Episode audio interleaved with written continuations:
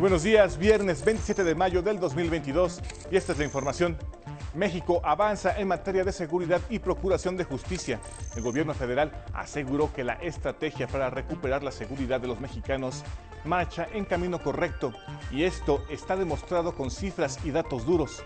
Afirmó que esta estrategia no va a cambiar e informó acerca de las detenciones logradas en varios casos de homicidios entre ellas la de un presunto responsable en el caso de la masacre en Bavispe, Sonora, perpetrada contra integrantes de la familia Levarón. Le vamos a presentar la historia de Isayev y Teresa Camarillo, dos médicos mexicanos formados en Cuba que defienden la llegada de especialistas de la isla para garantizar que todos los mexicanos tengan acceso a los servicios de salud, especialmente en las zonas más apartadas del país. La Suprema Corte invalidó la reforma antiaborto de Nuevo León establecida durante el gobierno de Jaime Rodríguez el Bronco. Las y los ministros ratificaron que los congresos estatales no tienen facultades para legislar sobre este tema ni en la decisión de la mujer. En mi concepto es suficiente la incompetencia legal de los congresos locales para definir el derecho a la vida. En Noticias del Mundo, luego de la masacre de 19 niños y dos profesoras en Uvalde, Texas, en Estados Unidos, crece en ese país la polémica por la regulación de armas. En la antesala de las elecciones de gobernadores y legisladores previstas para noviembre, el gobernador de Texas, el republicano Greg Abbott, quien busca reelegirse y es un claro promotor de la libre venta de armas, fue increpado por el candidato demócrata Beto O'Rourke sobre este tema. Y en la cultura, a sus 90 años, la escritora Elena Poniatowska trasciende su propia historia destacada y reconocida en el ámbito cultural e intelectual. Y todo esto la convierte en una escritora no distante, no de torre de marfil, sino en una autora de carne y hueso, de la que sentimos que hemos participado en muchos de estos años de sus 90 años.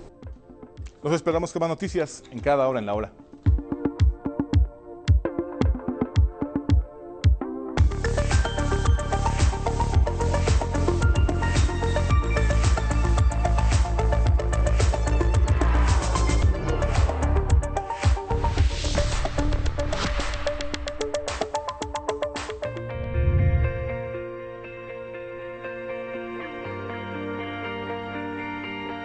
Lo que vemos es el centro económico Shanghai.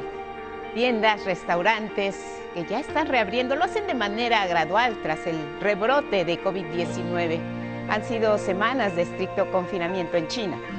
Las autoridades de la región aseguran que la enfermedad está bajo control y al menos más de 500 empresas que fabrican a diario alimentos reanudan su producción. Y las personas, los consumidores, comienzan a acudir con todas las medidas sanitarias. Los empleados reanudan actividades, regresan a sus centros de trabajo, pero nada cambia porque los chinos siguen siendo muy estrictos. Se aplica, por supuesto, el lavado de manos, la toma de temperatura, el uso de cubrebocas. Todo es permanente. Parece que así vivirá China por largo tiempo.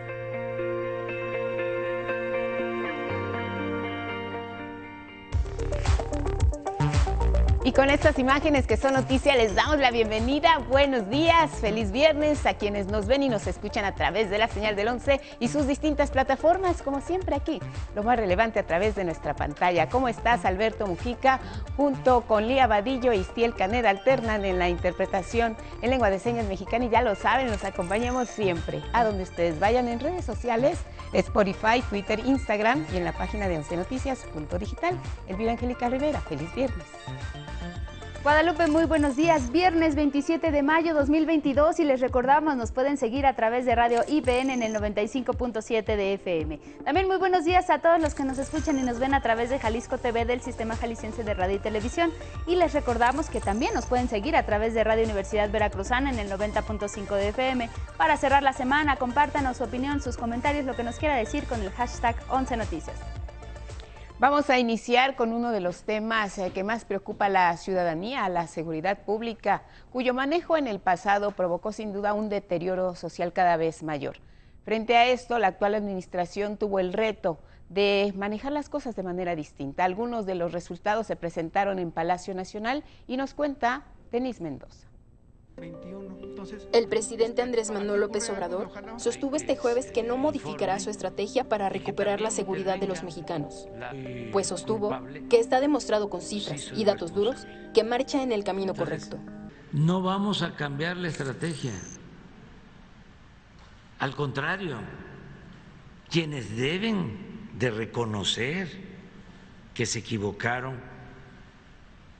y que los errores en política son como crímenes,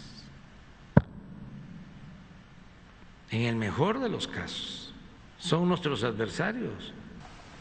Y ahora estamos eh, padeciendo de los polvos de aquellos lodos. Y es un proceso que lleva tiempo, pero ya se están viendo los resultados. Nos costó muchísimo detener el incremento en homicidios, la tendencia, lo que he planteado aquí, pero afortunadamente ya hay una disminución Aseguró que la diferencia es que actualmente las masacres ahora ya no son perpetradas por el Estado. Y para que la población esté informada sobre la política de cero impunidad que se implementa, la Secretaría de Seguridad y Protección Ciudadana presentó información de las detenciones logradas en varios casos de homicidios. Para que se conozca que no hay crimen sin castigo, que estamos eh, atendiendo todos los casos para que eh, se castigue a los responsables. Entre las detenciones, se destacó la de un presunto responsable en el caso de la masacre en Bavispe, Sonora, perpetrada contra integrantes de la familia Levarón, así como de Daniel Iván N., conocido por abusar sexualmente de sus víctimas en la zona de Oceanía, en la Ciudad de México, entre otros además de ocho aseguramientos durante el primer trimestre del año, con los que se incautaron 12.7 toneladas de cocaína. Que implican una afectación económica a la delincuencia organizada de más de 4 mil millones de pesos en el seguimiento de asesinatos a periodistas en el país, se detalló que hay 21 personas detenidas y 17 ya vinculadas a proceso. Con imágenes de Género González, 11 Noticias, Denis Mendoza. Y vamos con temas de salud porque ante la premiante necesidad de ampliar la cobertura en medicina de especialidad, jóvenes médicos buscan opciones de preparación. Este es el caso de Isayev y Teresa que nos presenta mi compañero Alejandro García Moreno. Isayev y Teresa Camarillo son dos médicos mexicanos que durante años han atendido a habitantes de una de las zonas más pobres del país en Veracruz. Teresa estudió medicina en la Universidad Veracruzana. Isayev es cardiólogo y se graduó con los más altos honores de su generación. Ambos eligieron a Cuba como la mejor alternativa para afinar su desarrollo profesional. Formados entre México y Cuba, ambos saben cuánto se necesita a los médicos en las regiones más olvidadas del país sin importar dónde hayan adquirido sus conocimientos. Saben también de las virtudes de la medicina cubana, en la que se formaron. Por ello, es que cuestionan a quienes hoy critican la llegada de médicos cubanos a México. Cuentan con emotividad que la relación académica entre Cuba y México es de admiración y respeto mutuo. Incluso, el doctor Camarillo recordó cómo un médico mexicano fue pionero en cirugía cardíaca en la isla caribeña. El desarrollo académico en ambos países es bueno incluso eh, la medicina mexicana es respetada en Cuba. Eh, por ponerte un ejemplo, en el campo de la cardiología, eh, hace algunos años el doctor encargado del servicio de cardiología intervencionista del siglo XXI, el doctor Joel Estrada Gallegos, va y pone por primera vez un dispositivo este, de oclusión intracardíaco en el Hospital Clínico Quirúrgico Hermanos Amejeiras. Históricamente México y Cuba siempre han sido países aliados, países solidarios entre sí. Eh, un médico cubano es muy eh, entregado a sus estudios y cuando ven que somos mexicanos hay un enlace más fraternal. Nos tratan como hermanos. Hoy, de regreso en nuestro país, cuestionan las críticas que se han hecho a la llegada de médicos cubanos a México. Las consideran infundadas y rescatan el valor de la medicina cubana. La formación de los médicos en Cuba es a base de, conocimientos eh, especializados para atender desastres naturales y graves epidemias, como la epidemia que estamos ahorita ya eh, reduciendo de la, del coronavirus. Ellos enfrentaron el coronavirus porque cuentan con 95 mil médicos que se forman para poder enfrentar esto que le digo, las graves epidemias y, las, y los desastres naturales. Gracias a un acuerdo de cooperación entre México y Cuba, medio millar de galeanos cubanos vendrán a sumar su experiencia y conocimiento para ofrecer una mayor cobertura sanitaria y atención de calidad en las zonas más apartadas del país. Este programa que, se plantea tener de, que brinden los servicios de salud también médicos cubanos, además de médicos mexicanos, es para garantizar precisamente esta cobertura a los servicios de salud. Lo podemos ver eh, y no vienen a competir académicamente con México, o sea, vienen a brindar un servicio médico. El acuerdo favorecerá, entre otras cosas, la formación de especialistas y el desarrollo de investigación de vanguardia. Según datos del INEGI, en nuestro país hay 305 mil médicos en activo, pero solo 33% de ellos cuenta con alguna especialidad. A esta cifra se sumará cerca de medio millar de médicos provenientes de Cuba, pero aún así, la cantidad de galeanos resulta aún insuficiente para cubrir las necesidades de salud de nuestra nación.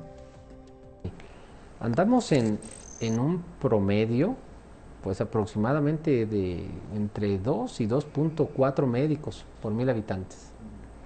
Eh, con lo que pues todavía estamos por debajo de la cantidad sugerida.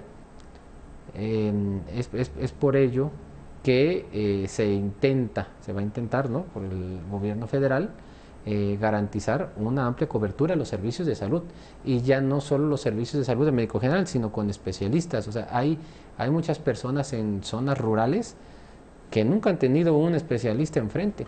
Con 2.4 médicos por cada mil habitantes, nuestro país tiene un promedio mayor al de muchos países de América Latina y el Caribe, pero aún inferior al valor promedio sugerido por la Organización para la Cooperación y el Desarrollo Económicos, la OCDE, que es de 3.5 médicos por cada mil habitantes. 11 Noticias. Alejandro García Moreno.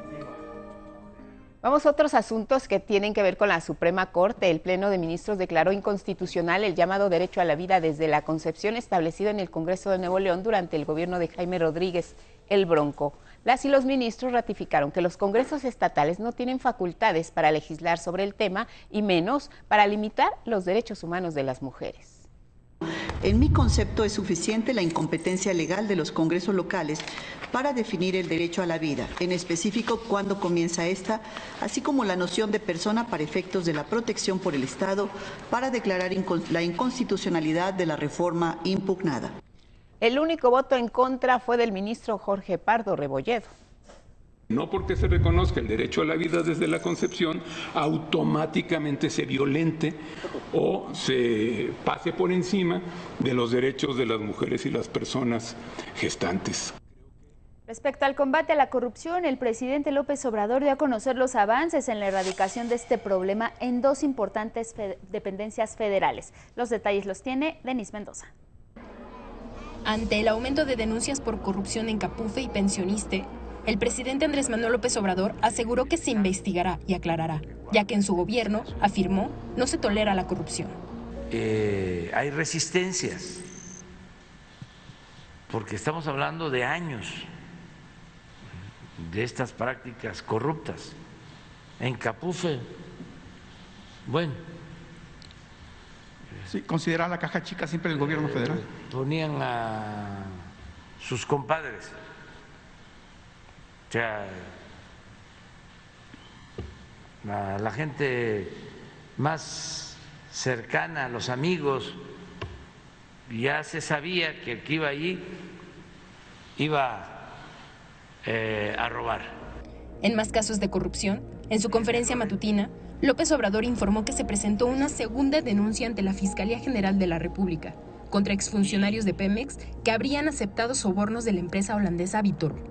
Fui informado de que ya habían dado a conocer los nombres de dos personas de la filial eh, Pemex. PMI Comercio Internacional. Pemex Internacional, sí. Y este y ya se presentó de nuevo a partir de ahí otra denuncia en la fiscalía. Y para evitar que en el futuro haya más sobornos, privatización o abusos por parte de los que catalogó como rufianes, López Obrador precisó que su gobierno trabaja en un plan para proteger los bienes de la nación. Porque si no lo hacemos, se lo van a robar todo. Algunos están esperando que yo me vaya, porque están haciendo el cálculo, creo que equivocado, de que va a regresar la pandilla de rufianes que gobernaba y se van a equivocar, porque no va a ser así, porque el pueblo ya no quiere que siga el saqueo. 11 Noticias, Denis Mendoza.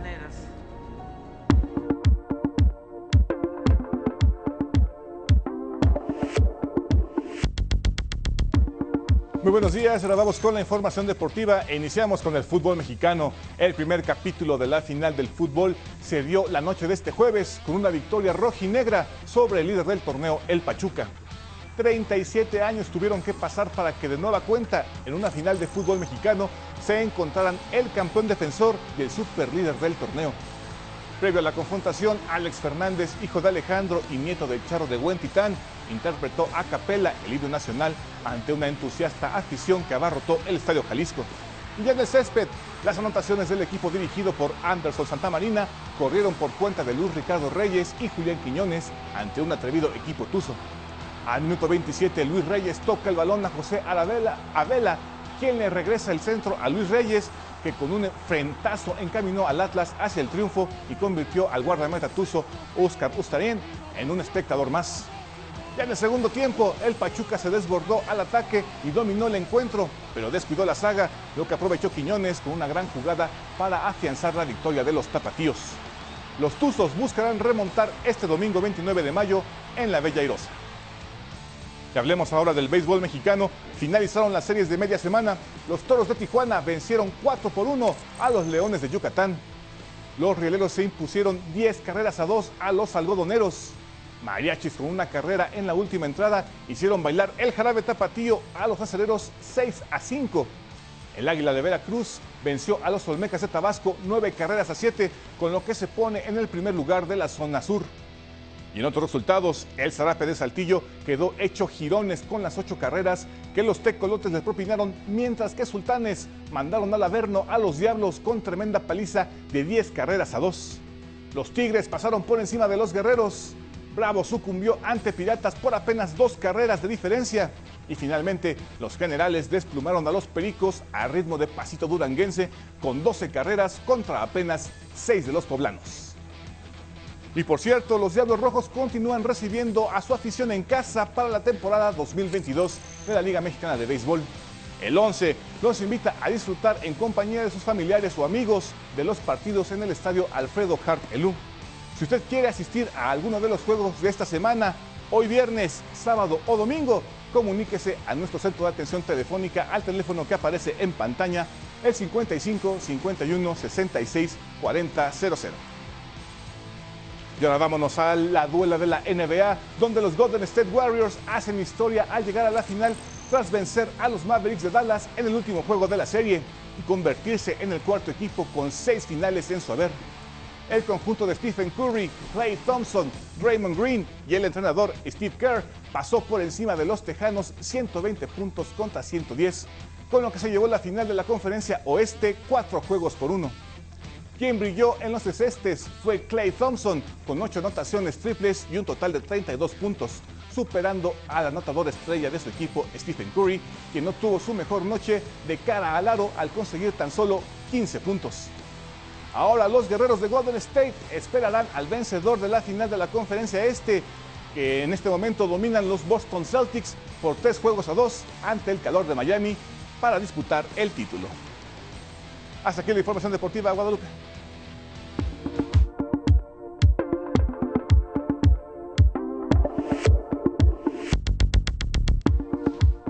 Gracias, Gabriel. Revisamos la prensa, los diarios esta mañana de viernes. Iniciamos con los titulares de la primera plana del economista que informa en su nota principal que Moody's eleva su previsión del Producto Interno Bruto para México este año. 1.1 dice se va a ir hasta 1.8%. Su ajuste valora un desempeño de la economía del país superior a la expectativa previa y que hay un dinamismo en el sector servicios. Sin embargo, hay una advertencia, el riesgo latente de la elevada inflación. Vámonos ahora a revisar esta mañana cómo viene el día la Jornada en su nota principal. Miren, se lee así. ¿Ganará Morena la presidencia en 2024? Prevé el Gran Capital. Es una encuesta de Credit Suisse a inversionistas, tanto nacionales como extranjeros. Y también lo que vemos en el exterior, 8 de cada 10 anticipan triunfo del aspirante de la 4T. En una de sus notas secundarias indica Guanajuato el estado con más índice delictivo, datos oficiales de 65 perpetrados el miércoles, 10 ocurrieron en la entidad panista. Y cerramos rápido nuestra revisión con el diario Contrarréplica. Leemos su primera nota principal. Denuncian a Lito ante Fiscalía por audio. Sus dichos sobre matar periodistas de hambre causan polémica. Volvemos.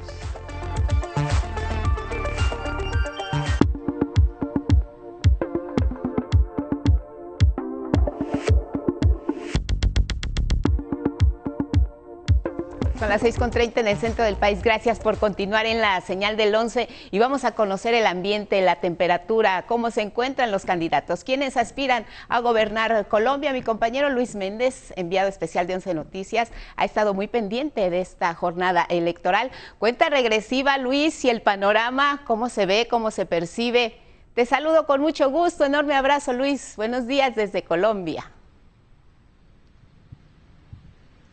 ¿Qué tal, Lupita? Te saludo desde una Bogotá muy fresca. Estamos alrededor de 11 grados el día de ayer. También nos tocó un poco de lluvia, pero sin duda eso es poco respecto a lo que sucede en este país. Y como dicen las y los colombianos, hay pura candela. Y es que el próximo domingo 29 de mayo acudirán a las, a las urnas los habitantes de esta nación decidirán su futuro a partir, según las encuestas, de entre la izquierda que liderea eh, con Gustavo Petro y Francia Márquez o el segundo lugar eh, que se ubica a Federico Gutiérrez, el candidato de la derecha. También irrumpió un tercer personaje, Rodolfo Hernández, a quien le apodan el Trump colombiano y en un cuarto lugar Sergio Fajardo. También hay dos candidatos que ya están muy lejos de la contienda y dos más que se bajaron o se adhirieron a otros proyectos. Han sido días de muchas actividades, de debates, de encuentros con las personas, de convencer, de salir a las calles por parte de los candidatos. Y el día de ayer por la mañana se realizó un debate organizado por un medio de comunicación acá en Colombia, a diferencia de nuestro país, para explicar un poco al auditorio, es que los debates no son uno, no son dos, no son tres y no son organizados por la autoridad electoral. Acá los debates los organizan organizaciones civiles, universidades, medios de comunicación, entre otras eh, dependencias. Y bueno, de acuerdo a los colegas que han cubierto toda la campaña electoral, ya podrían ser más de 25 debates entre los candidatos. Pero el día de ayer es muy característico que eh, se dio, por decirlo de alguna manera, un enfrentamiento entre las posturas por parte de los eh, candidatos punteros, me refiero a Petro y a Federico Gutiérrez. Este debate inició de manera suave, pero hacia el final empezaron los choques y las confrontaciones de dos proyectos que buscan gobernar una Colombia. Les preparamos, junto con mi compañero Christopher Dávila, esta nota.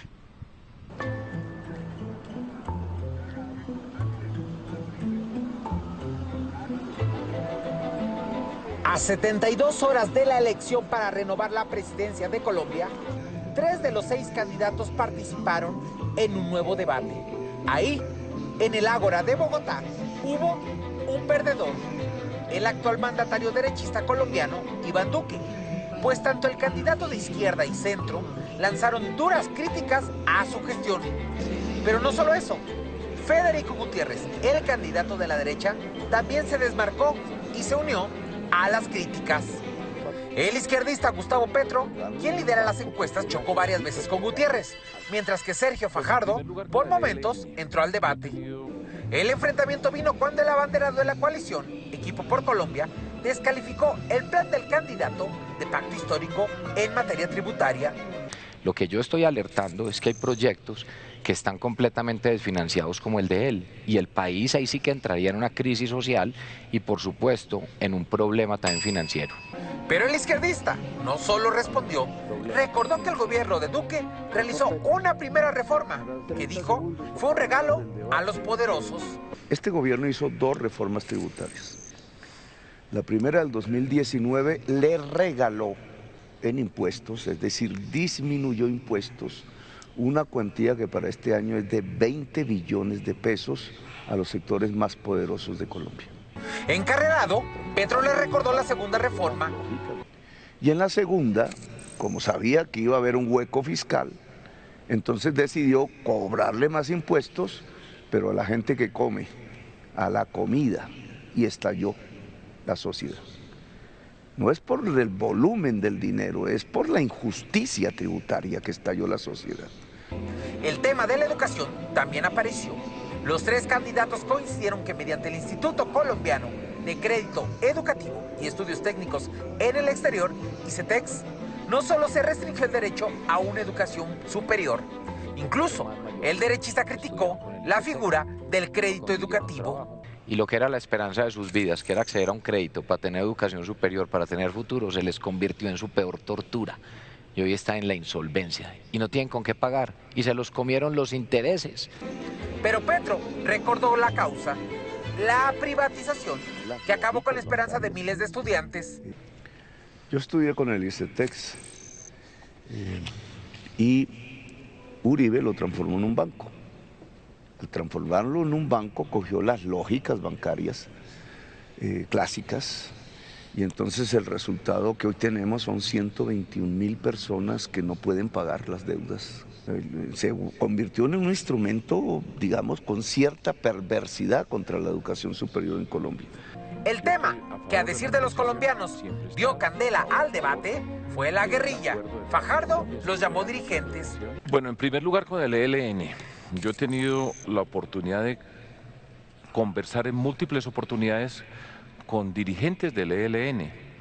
Pero el derechista cuestionó a Fajardo. No, lo primero es que aquí la terminología sí es importante. Yo, Sergio dice dirigentes, yo digo cabecillas, dirigentes, los dirigentes empresariales, deportivos.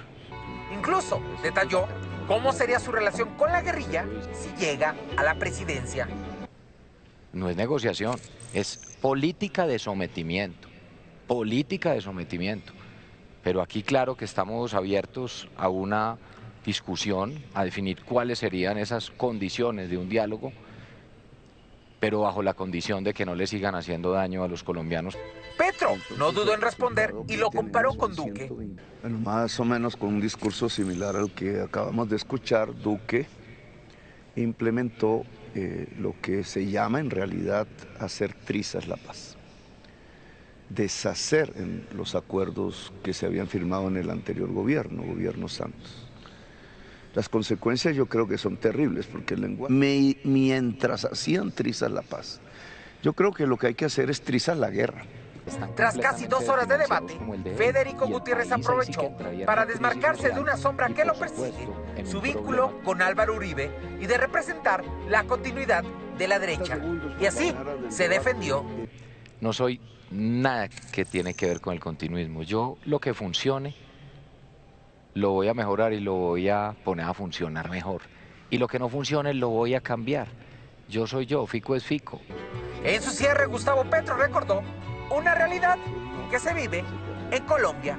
Que se encarcela a unos, los políticos, y los otros no, que son los que se quedan con el dinero. En Colombia no pagan 50 billones de pesos los más poderosos de Colombia, eso es corrupción. Y hay otras.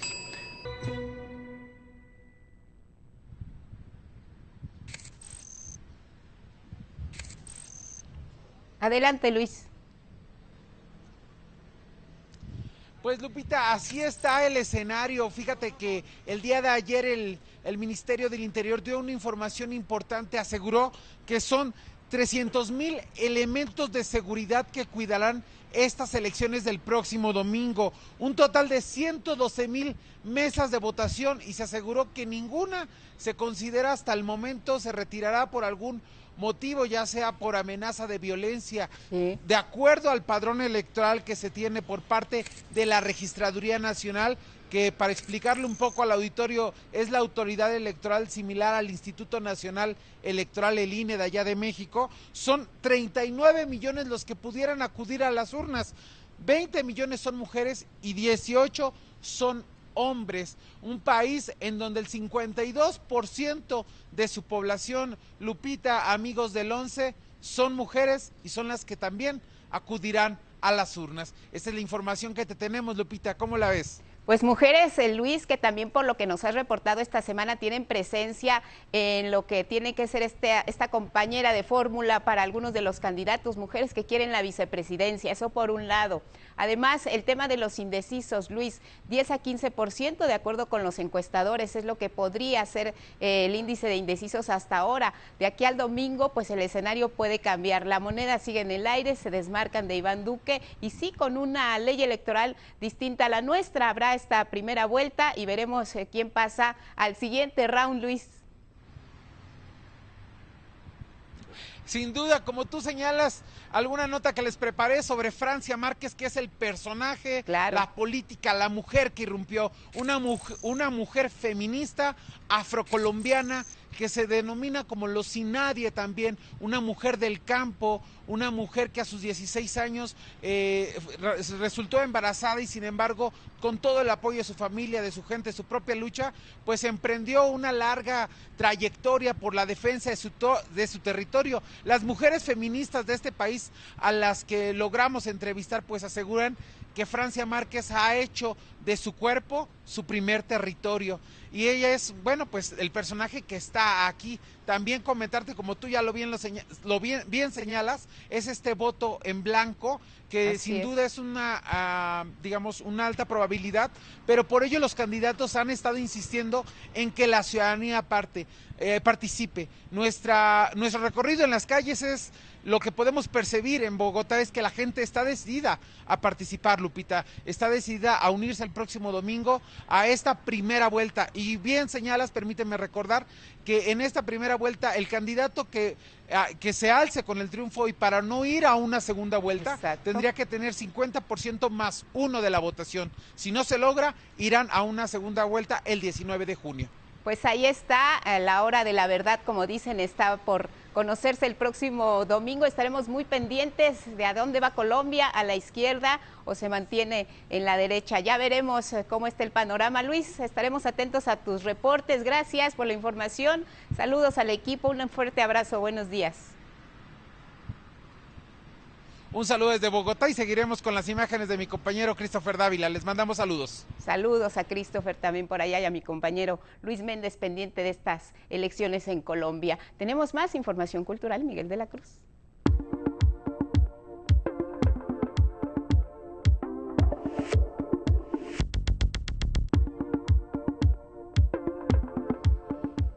Muy buenos días, vamos a presentarles la tercera parte de la entrevista a la escritora y periodista Elena Poniatowska en la que habla de su vida y obra. A sus 90 años, Elena Poniatowska es considerada una de las mujeres más destacadas en el mundo literario e intelectual.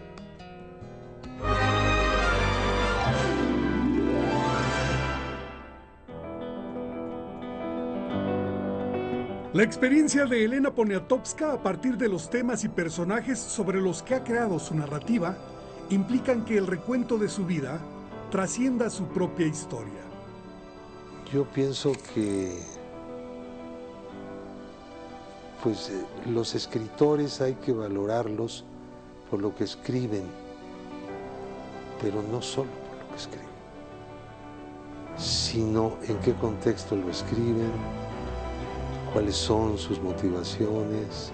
Entonces, si, haces una biografía literaria de, de Elena Poniatowska, pues también harás en buena medida de muchas décadas un cierto semblante de la historia reciente del país. Michael Schussler, catedrático estadounidense, publicó sobre Poniatowska en 2017 el libro Helenísima y menciona que Elena aspiraba a escribir una gran novela que trascendiera el resto de sus títulos. La pregunta es si ya logró ese objetivo. Es una muy buena pregunta porque yo hice sobre todo novelas sobre mujeres que a mí me parecieron formidables. Por ejemplo, una italiana que vino aquí, Tina Modotti, y mataron a su amante que iba de su brazo en la calle Julio Antonio Mella y la acusaron a ella después. Ella fue gran amiga de Diego Rivera, posó para él y gran amiga de mexicanos muy sobresalientes de esa época.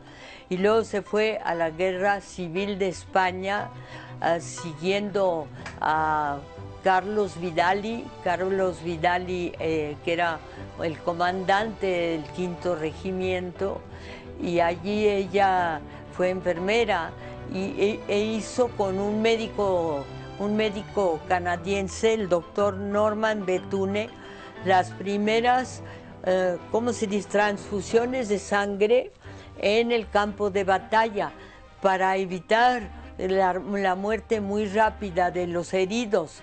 Ya si les hacían esa transfusión de sangre, era mucho más fácil transportarlos en una ambulancia y salvarles la vida. La investigación sobre Tina Modotti llevó a Elena a Italia a conocer a la familia de la fotógrafa y de ahí surgió la novela Tinísima. Y aún con la ardua labor que implicó, ella confiesa que otra es su novela más querida.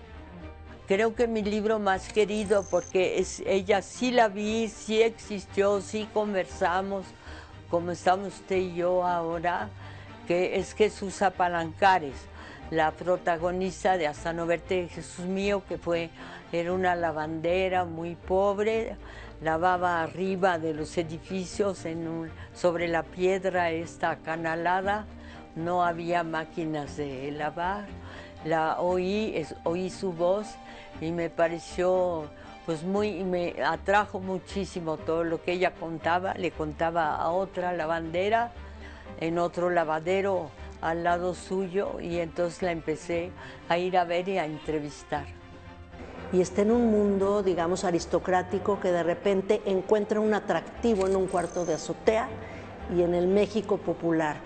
No solo lo encuentra atractivo, sino que dignifica esas voces, ¿no? Y, los convierte en personajes admirables y fascinantes también.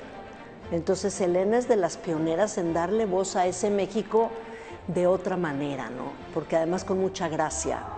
Durante muchos años, digamos antes del gobierno actual, Elena escribió desde la oposición y esto habla de que tomó partido por las causas de los marginados, de los que no tienen recursos, de los que no tienen forma de manifestarse y también escribió de los excesos del poder.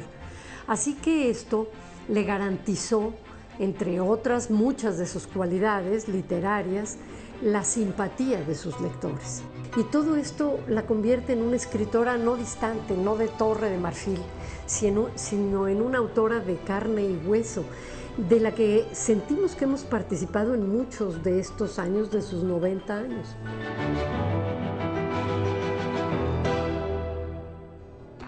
Bueno, pues ahí una parte más de la entrevista a Poniatowska. Y aquí estuvo Cauduro, es un libro que reúne la grandeza artística y pictórica de uno de los artistas plásticos más reconocidos de la historia del arte moderno en México. Aquí los detalles de esta publicación. Rafael Cauduro es uno de los artistas más relevantes en la historia del arte moderno en México. Sin embargo, no existía un libro que documentara su vida y obra. En el marco de la exposición Un cauduro es un cauduro, que aún se puede conocer en el antiguo colegio de San Ildefonso, se presentó la edición más reciente de Editorial Trilce. Aquí estuvo Cauduro conjunto de textos que tratan distintas perspectivas del artista. Van desde una formación dibujística muy importante que sustenta toda su obra hasta la última obra experimental que realizó, que es todas las piezas en vidrio, eh, por ejemplo las que están en la parte superior del mural de la Suprema Corte de Justicia. Mural que recuerda la necesidad de mantener vivo el objetivo de hacer justicia. Aquí mismo estuvo el, el eh, ministro Saldívar y dijo que para él era un recordatorio diario de la importancia de la justicia y de su deber como ministro y como presidente de la Suprema Corte, atravesar esa escalinata y ver, digamos, los, los, eh, los resultados de la ausencia de la justicia si ellos no hacían su trabajo. La destreza narrativa de Gonzalo Vélez propicia la intención de sumergirse en el universo cauduro. Bajo el mural de Diego Rivera en el anfiteatro Simón Bolívar, la editora Deborah Holz compartió el encanto de las primeras palabras del libro. El buque de vapor México, en cuya popa ondeaba la bandera de Italia recientemente unificada, llegó al puerto de Veracruz el 24 de febrero de 1882, luego de cuatro semanas de travesía. El crítico de ópera Gerardo Kleinburg aportó a esta publicación los pormenores de la incursión de Rafael Cauduro en la ópera al diseñar hace algunos años la escenografía y vestuario de la ópera Salomé. Él nos enseñó que su plasticidad, no solo como artista plástico, su plasticidad creativa le permitió incorporar, aprender Salomé y hacerla suya. Polifacético libro para un polifacético artista, ahora de Cauduro se puede saber por sus trazos y por las letras de quienes lo conocen bien.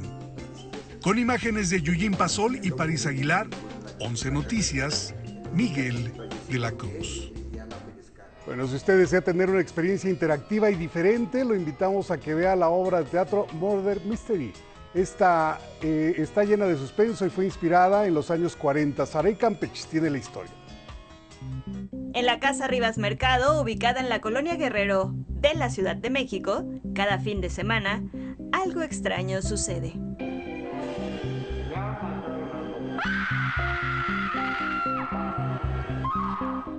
Se trata de Murder Mystery, experiencia inmersiva que de acuerdo al país desarrolla la trama.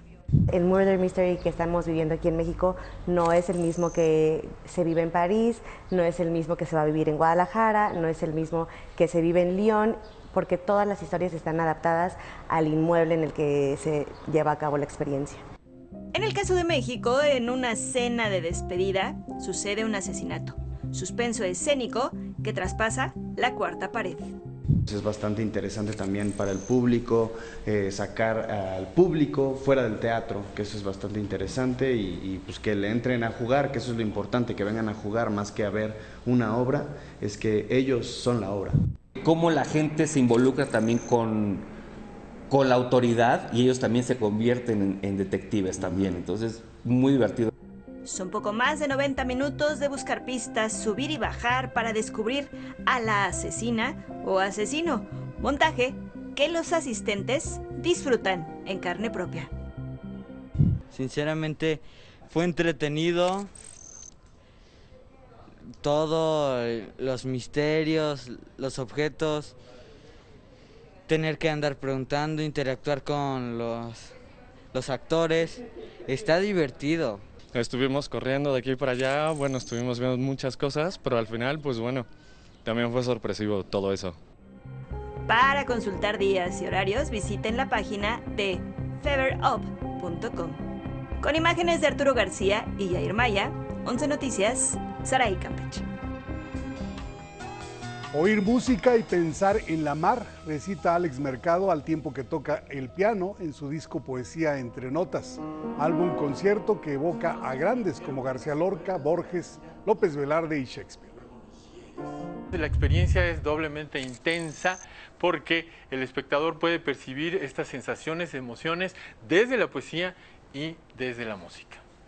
Acompañado por la soprano Jessica Jaismat, la presentación de la nueva producción de Alex Mercado será en el Foro del Tejedor este 27 de mayo a las 20.30 horas. Vámonos al libro del día, es Partes de Guerra de Jorge Volpi, editado por Alfaguara. Este libro, en voz de su autor.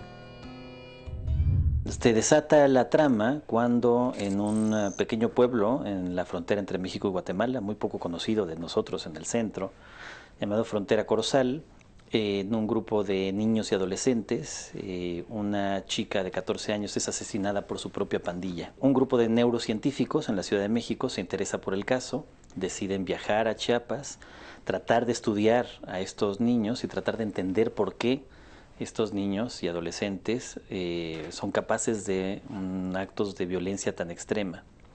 Y de pronto la trama, pues entonces ya oscila en estos dos mundos, el mundo de los científicos, de sus propios conflictos, secretos, miedos, y del otro lado la historia de estos eh, niños y adolescentes en frontera corozal. Una se vuelve espejo de la, de la otra. Todo esto lo va narrando la más joven de las científicas, de las neurocientíficas, Lucía, que sirve un poco de puente entre estos dos mundos. Bueno, ahí el libro del día y leo con el 11 seguimos avanzando con la lectura Amores Veganos de Adrián Curiel editado por Lectorum.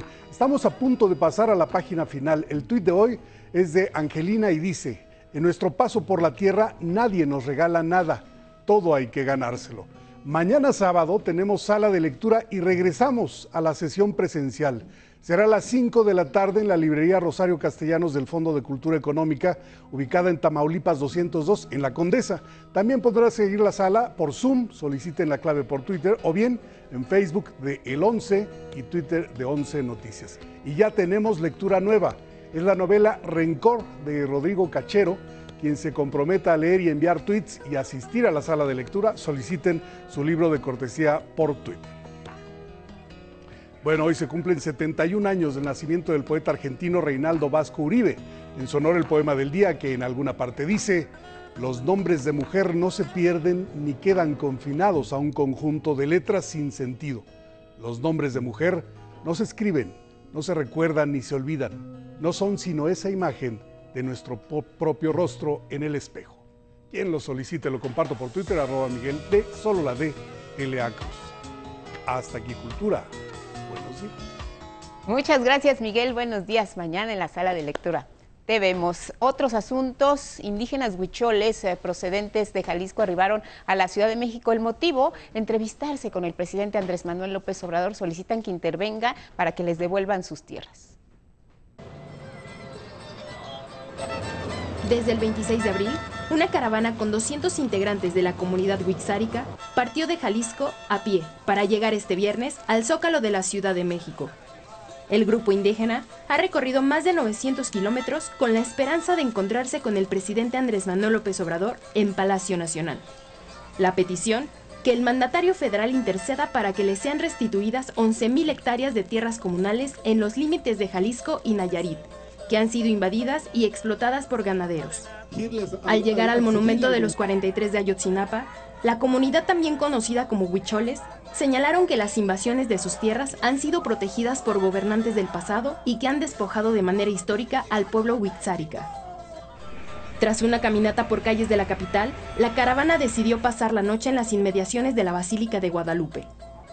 El pasado 23 de marzo, el presidente recibió la bendición del pueblo Huixárica en una ceremonia encabezada por autoridades tradicionales del Consejo Regional Huixárica para la Defensa del Lugar Sagrado de Wirikuta. López Obrador se comprometió a revisar con el Instituto para los Pueblos Indígenas la elaboración de un plan regional para los pueblos huixáricas de Jalisco, Zacatecas, Durango, Nayarit y San Luis Potosí, para después visitarlos en sus comunidades. Nos vamos a ir a la pausa, regresamos con las miradas al cine de José Antonio Valdés, va a ver qué cintas nos tiene esta mañana en recomendación y también estaremos revisando el caso terrible del uso de armas en Estados Unidos, el análisis con Leticia Calderón y la información aquí en Once Noticias.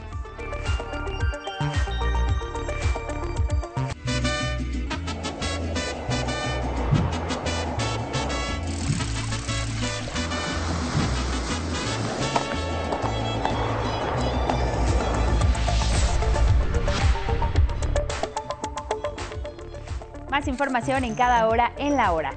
En su gobierno no se tolerará la corrupción, reiteró de manera categórica el presidente López Obrador.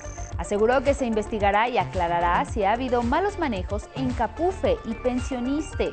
Además, se presentó una segunda denuncia ante la Fiscalía General de la República contra exfuncionarios de Pemex que habrían aceptado sobornos de la empresa holandesa Vitol. Porque si no lo hacemos, se lo van a robar todo. Algunos están esperando que yo me vaya, porque están haciendo el cálculo, creo que equivocado, de que va a regresar la pandilla de rufianes que gobernaba. Y se van a equivocar, no va a ser así, porque el pueblo ya no quiere que siga el saqueo. En Once Noticias le tendremos información especial acerca de las próximas elecciones en Oaxaca, en las que contienden por la gubernatura siete candidatas y candidatos, dos de ellos independientes. En este proceso electoral están convocados a votar más de 3 millones de ciudadanos de cerca de 500 municipios. Alrededor de 200 integrantes de la comunidad wixárika ya se encuentran en la Ciudad de México para defender sus tierras. Salieron del estado de Jalisco desde el 26 de abril, recorrieron a pie 900 kilómetros para llegar al Zócalo de la Ciudad de México y pedir ayuda al presidente López Obrador para que le sean restituidas 11.000 hectáreas que han sido invadidas y son explotadas por ganaderos. En información internacional, en Colombia se presentó un nuevo y último debate rumbo a las elecciones presidenciales de este domingo. En este último encuentro participaron solo tres de los candidatos, el centrista Sergio Fajardo, el abanderado de la derecha Federico Gutiérrez y el izquierdista Gustavo Petro. Se encarcela a unos, los políticos, y los otros no, que son los que se quedan con el dinero.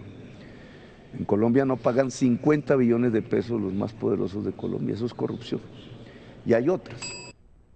Y en la cultura, aquí estuvo Cauduro, polifacético libro que permite saber más sobre el artista por sus trazos, su obra y por las letras de quienes lo conocen. Rafael Cauduro es uno de los artistas más relevantes en la historia del arte moderno en México. Por eso Gonzalo Vélez, en la presentación, se sumerge en el universo Cauduro, bajo el mural de Diego Rivera en el anfiteatro Simón Bolívar. Y es todo en cada hora en la hora, pero quédese con nosotros, tenemos más información.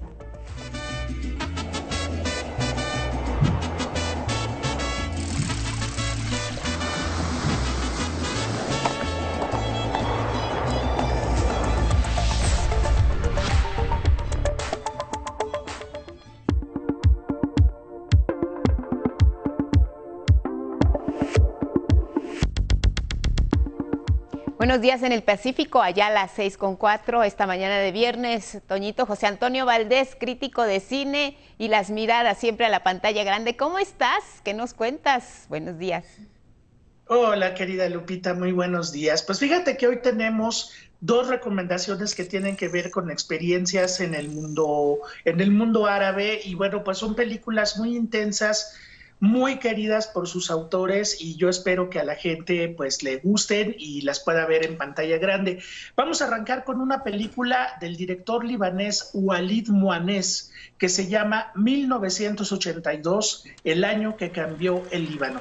Imagínate Lupita, un día cualquiera allá en 1982 en una escuela primaria donde pues los maestros y los alumnos, los pequeños alumnos están trabajando de manera normal. Hay un muchachito que es muy inquieto y que ese día se le va a declarar a la niña que le gusta. Los maestros se ven un poco tensos porque se habla de una posible invasión de Israel al Líbano y de pronto en el transcurso de la mañana pues viene la guerra a gran escala y todo esto viene a cambiar la vida de un país entero, pero lo que hace Walid Moanes es retratar precisamente esos dos mundos, Lupita, el mundo de niños que por primera vez van a experimentar la guerra de una forma completa, brutal y terrible. Y por otro lado, maestros que, además de la responsabilidad docente, pues tienen algunos puntos de vista encontrados alrededor de la situación de Líbano e Israel. Pues basada en sus propias experiencias cuando era niño,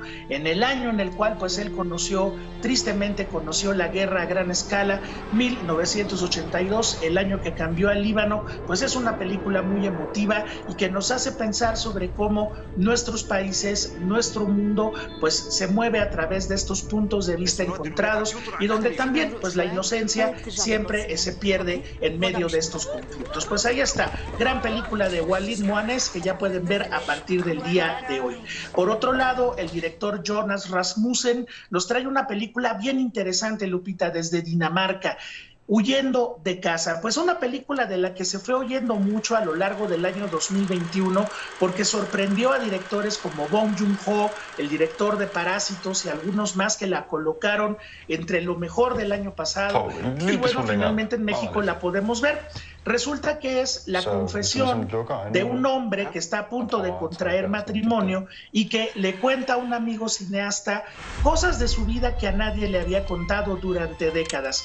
Todo parte pues de una, de una fuga desde Afganistán hasta Occidente en los momentos donde pues sabemos que la Unión Soviética invadió este país en los años 80 y bueno, a partir de ahí cómo una persona se forma como migrante, adoptando una nueva cultura, en este caso en Europa, pero también teniendo que esconder ciertos detalles de su personalidad que no vamos a revelar de ninguna manera aquí en nuestro espacio, pero pues que lo han formado como persona. El director encontró tales ideas y tales cosas tan fascinantes que decidió hacer una película que tiene ficción, fragmentos de animación e incluso también fragmentos documentales. Tan así, Lupita, que en la pasada entrega del Oscar la película estuvo nominada nada menos que en tres categorías, como mejor película internacional, como mejor largometraje y como mejor película de animación. No ganó ninguno de los tres, pero vaya, el retrato de este hombre que se va abriendo ante nosotros es realmente fascinante y bueno, pues huyendo, no, huyendo de casa nos habla de este fenómeno terrible que es la migración y sus terribles consecuencias en aquellos que se ven obligados a exiliarse por razones de guerra o razones políticas de sus propios países. No se la pierdan, pues sin duda va a ser también de las películas más importantes de este año 2022 en México.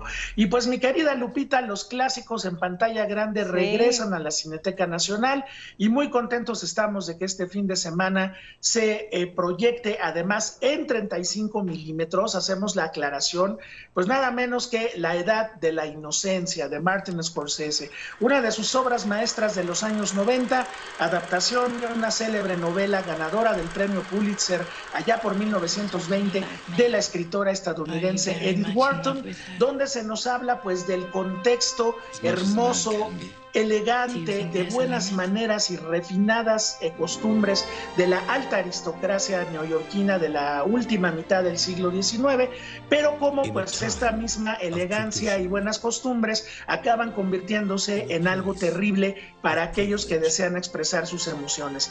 Estupendos Daniel Day-Lewis, Winona Ryder y Michelle Pfeiffer.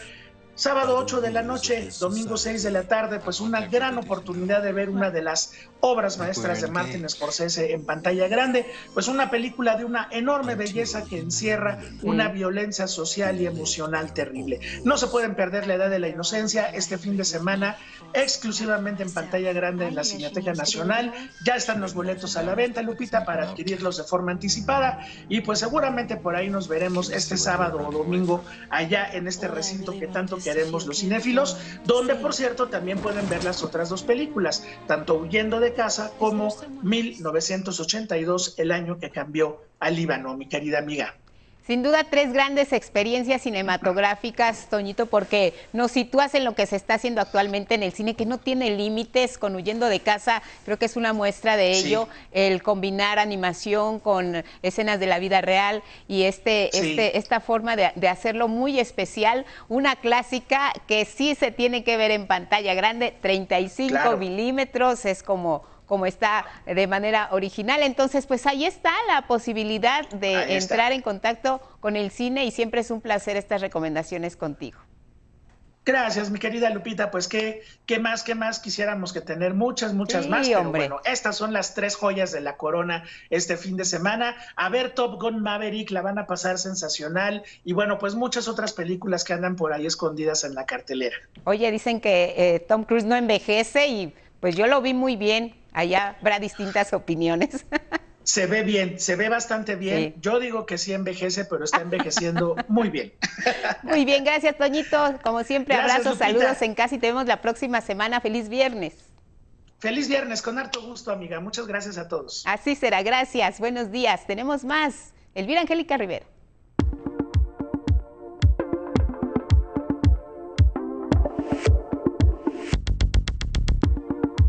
Retomamos información del mundo y es que luego de la masacre en una primaria de Texas, nuevamente se ha puesto sobre la mesa la discusión del uso de armas en Estados Unidos. Desafortunadamente, los tiroteos en nuestro vecino país del norte cada vez se han hecho más frecuentes y es que tan solo en lo que va del año se tiene el registro de 217 de este tipo de incidentes, dejando 235 víctimas inocentes. De ahí que se debata sobre regular o no la venta de armas. Todo esto se da en medio de la próxima elección de legisladores y gobernadores que se llevará a cabo en noviembre. La masacre en Uvalde, Texas, reavivó el debate sobre el uso de armas en Estados Unidos rumbo a las elecciones de gobernadores y legisladores en noviembre. El gobernador de Texas, el republicano Greg Abbott, quien busca reelegirse y es un abierto promotor de la libre venta de armas, fue increpado por el candidato demócrata Beto O'Rourke en plena conferencia de prensa.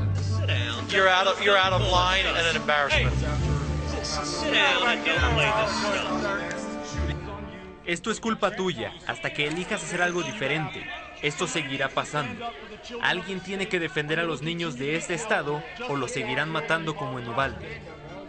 El senador Ted Cruz, otro republicano que defiende el uso de armas y muy cercano a la Asociación Nacional del Rifle, se enfureció cuando se le preguntó si el tiroteo de Uvalde abre la puerta a reformar la política de armas en el país. ¿Es este el momento para leyes que reformen la tenencia de armas? Es fácil caer en política. Pero es importante abordar el tema. Me doy cuenta que es a donde los medios quieren No, llegar. es un tema del que mucha gente con la que hemos hablado quiere hablar. Se retiró molesto cuando se le interrogó por qué solo en Estados Unidos ocurren estas masacres. I just want to understand why you do not think that guns are the problem. En el Senado, los demócratas exigieron a los republicanos dejar de obstaculizar leyes para controlar la venta de armas. No permitamos que nuestras escuelas sigan siendo campos de exterminio. Que el lobby de las armas y la industria continúen dirigiendo. La Asociación Nacional del Rifle no ha aclarado cuánto dinero aporta cada candidato republicano en campaña y evitar la aprobación de leyes restrictivas para la venta de armas. La Asociación Gifford, fundada por una ex legisladora demócrata baleada en Arizona, entabló una demanda contra la NRA por haber violado las leyes de financiamiento a campañas electorales desde 2014. En 2016, la campaña de Donald Trump, entonces candidato presidencial, recibió 25 millones. Este año ha ocurrido en Estados Unidos 217 tiroteos con un saldo de 235 muertos, de acuerdo con la ONG Archivo de la Violencia por Armas. 11 Noticias. Siguiendo con el tema, este jueves se revelaron nuevos detalles sobre la masacre en Uvalde, Texas. Mi compañero Federico Campel Peña nos cuenta.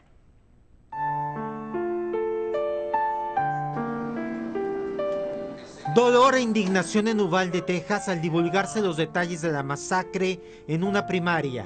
Hace solo unas horas se detalló que el atacante Salvador Ramos, de 18 años, retuvo durante una hora a 19 niños y niñas y dos profesoras en un salón de clases de una escuela primaria.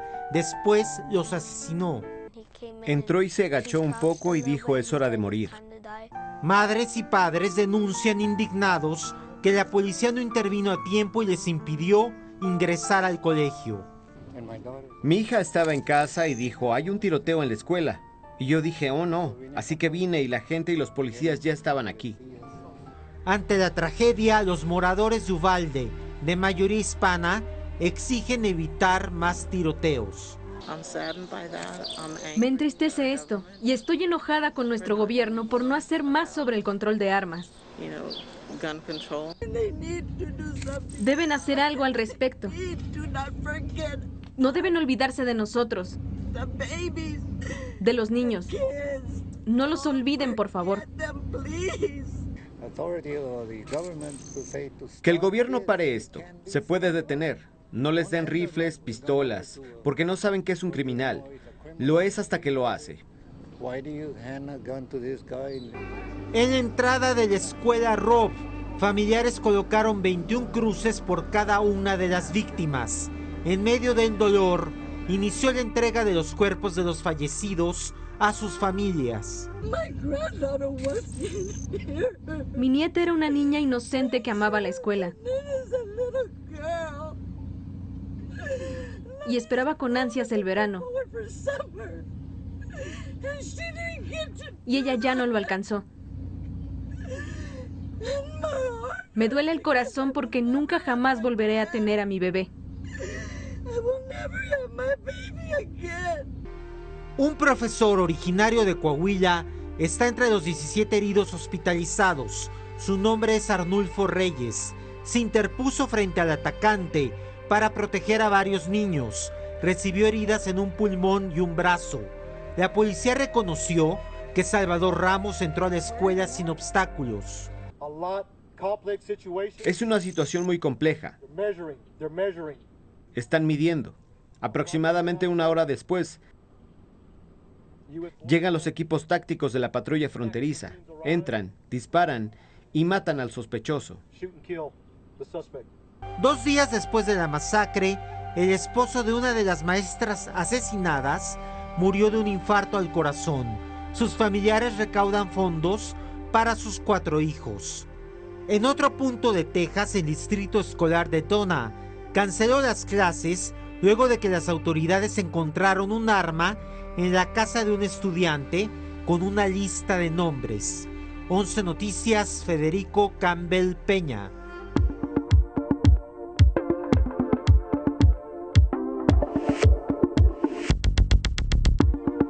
Y es en este contexto terrible, doloroso, en el que vamos a platicar con la doctora Leticia Calderón Chelius, profesora investigadora del Instituto Mora. ¿Cómo estás, Leti? Buenos días. Encantada, Lupita, de escucharte y bueno, pues muy, muy triste con esta, esta historia que acaban de presentar ustedes. Vemos que el panorama que se vive en los Estados Unidos es que hay más armas que civiles. Se calculan que 120 armas por cada 100 habitantes en los Estados Unidos. Y esto, eh, Leticia, reaviva un debate en el que siempre ha habido obstáculos porque no se logra avanzar para regular el asunto. Ha habido intentos, los hubo con Obama, Donald Trump los echa atrás y ahora pues en un año complicado para el presidente Biden en materia electoral, ¿cuál sería eh, el rumbo que puede tomar esta discusión? En medio de todos estos hechos tan lamentables?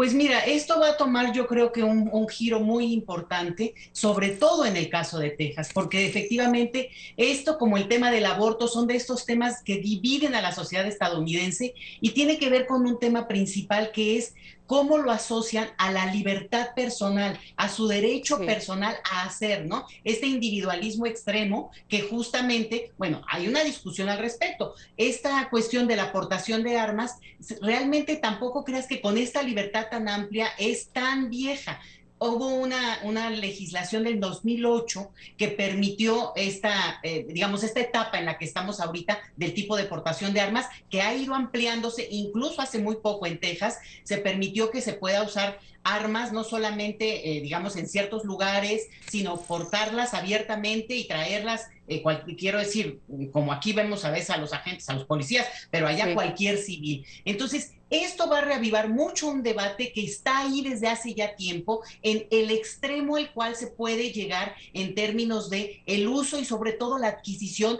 de armas de, de asalto. ¿Por qué? Porque no es lo mismo el tipo de armas con las que estas personas pues matan a tanta, a tanta gente de, de, una, de una sola vez a lo que puede ocurrir justamente en un ataque. Y esa era una discusión interesante. Alguien decía, bueno, si solo trajeran pistolas o un cuchillo, pues a lo mejor la gente podría incluso defenderse o hacer algo más. Pero esto habla también del tipo de sociedad estadounidense que tiene este problema. No es que solo ocurre en Estados Unidos, desafortunadamente, pero sí es el lugar donde más ocurre y sobre todo con jóvenes. Entonces, te habla de una cantidad de niveles que están en el debate y por qué yo decía que en Texas se va a ver de una manera más fuerte, Lupita, porque en Texas tenemos a uno de los que podría ser un candidato presidencial para el 24, que es, eh, que, es Abbott. Y con Abbott lo que, lo que ocurre es que es muy pro digamos, es muy conservador, es, es, el republicano muy conservador,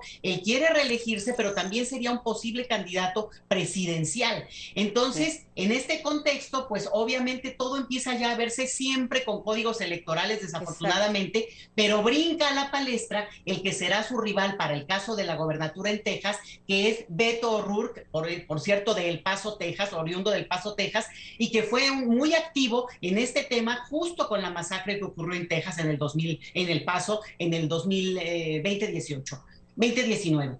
¿Y qué pasa con esto? Que justo brinca el debate, pero tienes un elemento adicional, Lupita. Este viernes, eh, hoy, hoy inicia la Conferencia Nacional del Rifle, ahí en Texas, que es realmente la plataforma en la que se presentan los candidatos republicanos, el discurso de la libertad extrema que deben de tener los ciudadanos estadounidenses, porque ese es su ADN, ese es su código, y creo que de lo que no se habla es de qué manera ese código, más allá de algo cultural y que podrán discutir ellos, bueno, tendría que estar regulado en términos del uso de este tipo de armas, otra vez, ¿eh? de armas de, de gran calibre. Estamos hablando de algo que es realmente bueno, ellos dicen que es para, para utilización doméstica, pero ninguna arma es sino para la guerra, es sino para la violencia. O sea, hay una cuestión que tendría que ver con discutirlo en términos, pues tal vez de valores. Y un detalle que no puedo dejar de mencionar, Lupita. En la época más fuerte del COVID, aumentó la compra de, de, armas. Un poco esta sensación de que la gente se iba a proteger del COVID o de que pudiera haber disturbios. Hubo casi más compra de armas que de papel higiénico, que recordarás que fue uno de los temas fuertes cuando al inicio del COVID. Entonces, para que lo veamos en una perspectiva también cultural, cómo pesa y está ahí en la discusión pública de Estados Unidos, no solamente por la catástrofe, la masacre, sino también por los valores que ellos le atribuyen a este tema, quienes obviamente están a favor y quienes dicen que no, pues tratan de limitar no solo ese discurso, sino también el compromiso con la, con, con la comunidad en general. ¿Qué puede pesar más en todo este contexto que nos acabas de plantear, Leticia? El poder económico de la Asociación Nacional del Rifle, que financia campañas electorales, que ha estado muy cerca de los republicanos, muchos republicanos a favor, sí, de este derecho constitucional, porque ahí está en la Constitución en Estados Unidos de portar armas, o el derecho a la vida. En todo este contexto, ¿hay las condiciones políticas para avanzar más en la regulación de este tema que ahora se trae a la mesa, pero como bien dices, ha estado ahí discutiéndose de manera permanente? Sí es muy fuerte esta, esta asociación del rifle y financia de manera muy directa, muy abierta a los candidatos republicanos, pero también da dinero a otros grupos. Entonces aquí el poder del voto, a ver, toca a la sociedad estadounidense demostrar sobre todo esta capacidad que podrían tener frente a un tema que sí creo que, levanta mucha, mucha pugna y sobre todo, fíjate, tienen 5 millones de miembros activos, pero obviamente esto tiene un poderío y una presencia eh, económica que a veces no tiene correlato solamente con lo electoral, sino también con la capacidad, pues, de, digamos, de intervenir en muchos otros procesos, en muchas otras cuestiones. Entonces, yo creo que aquí lo que vamos a ver es que este tema va a tomar mucha fuerza, puede ser de las grandes banderas, que en este momento el Partido Demócrata tome como, bueno, con mucho más fuerza y más valentía, porque también lo que ocurre es que a veces por no levantar ámpula o por no quitar algunos de los que podrían ser sus posibles votantes, no levantan este tipo de temas. Igual ocurre con el tema del aborto que mencionaba yo, que se está volviendo algo muy polémico por lo estricto que está haciendo en algunos estados como Oklahoma, que ya lo aprobó de una manera muy severa y que esto podría dar una señal a todos esos grupos conservadores. Entonces, lo que podemos ver, y además estamos a una puerta de la elección en Estados Unidos en, noviembre, es que este tema precisamente, y sobre todo en el caso de Texas, que es el lugar más fuerte donde se defiende este, eh, eh, el asunto de las armas, de este tipo de armas de asalto, que tome relevancia en el discurso y ahí vamos a tener otro elemento adicional hay una redistritación electoral en Texas que por primera vez va a, trabajar, con la que se va a trabajar las elecciones este año. Entonces vamos a ver cómo funciona, pero es probable que si los electores se logran movilizar, pues puedan dar una batalla ahí. El candidato Rourke, Beto, el famoso Beto, es bastante competitivo y es probable que este tema ya mucho más definido y realmente brincó a la palestra de inmediato, es decir, está tomando esta bandera y de, para, para fortuna, digamos, del mundo incluso, podría ser que sea un debate que se abra ya y que así como se habla de polarización, bueno, que se presenten exactamente las, las voces, porque aquí lo que escuchamos permanentemente, este derecho individual, que, que, obviamente, insisto, es algo evidentemente cultural, a la manera como lo manejan ellos, pero que ya contrasta con un discurso público mucho más amplio que al resto del mundo nos horroriza digo, ¿no? Como horroriza la violencia a cualquiera, pero que no tiene ya la misma, digamos, capacidad de sostener como discurso, incluso entre los propios republicanos, que no sean tan adictos al tema de las armas. Es un tema que va a estar en las elecciones, no se nos puede pasar, pero sobre todo con nuestro vecino que es Texas. Eso es, digamos, lo más problemático y lo más difícil. Y aquí algo adicional, ahí entran otros actores políticos, ya mencionaban en el, en el reportaje a Ted Cruz, que le, mira, estuvo a punto de perder con, con Beto en la elección para senador, pero a nada, ¿eh? Y ahora, digo, es, el, que ganó es, es Ted Cruz, es el senador, pero ahora O'Rourke, Beto O'Rourke, va por la, por la candidatura, no, no por la candidatura, ya es candidato de los demócratas y va por la gobernatura contra Abbott, que busca tercera reelección. Entonces, hay que seguirlo porque Texas por sí mismo fue un país y hoy por hoy sigue siéndolo en el sentido de muchas de las cosas que ocurren en esa entidad y sobre todo en la relación con México es fundamental porque una población de origen mexicano que habita en ese, en ese estado pues realmente está viviendo el impacto directo de esta situación. Muy bien, pues estaremos muy atentos y pendientes al análisis. Brevemente, nos quedan unos 20 segunditos, Leti. ¿Cómo influye esto en la demanda que México tiene contra armerías en Estados Unidos? ¿Hay algo que encaje?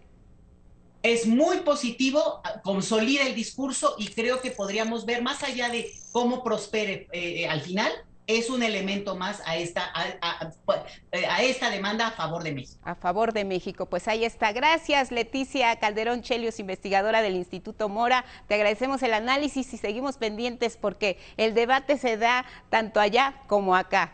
Gracias, buenos días. Así es, gracias Lupita. Saludos a todos. Un abrazo también para ti. Nos vamos a la pausa y regresamos con más esta mañana aquí en el 11.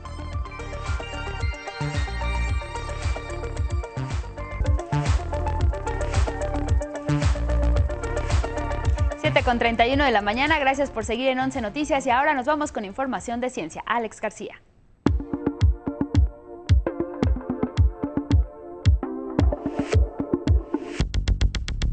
Muchas gracias, Añe. Muy buenos días. La información de ciencia.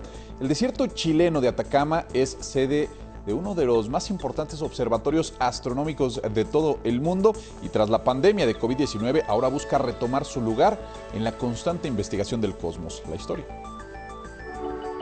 Hace un par de semanas el mundo entero conoció la primera fotografía del agujero negro Sagitario A estrella, captada por ocho radiotelescopios en el mundo. Uno de ellos, el del Observatorio ALMA de Atacama en Chile, que ahora buscará incrementar su poder de observación en la próxima década.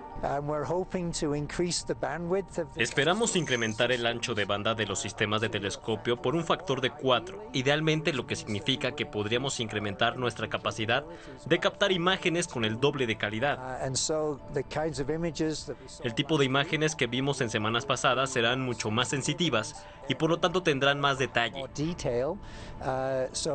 Seremos capaces de entender más cosas sobre los agujeros negros. Uh, Desde 2020 esta poderosa herramienta astronómica tuvo que cerrar operaciones por la pandemia. Sin embargo, ahora vuelve a funcionar para duplicar su capacidad de observación. Para incrementar la sensibilidad, los especialistas tendrán que reubicar sus 66 antenas, con diámetros que van de los 7 a los 12 metros.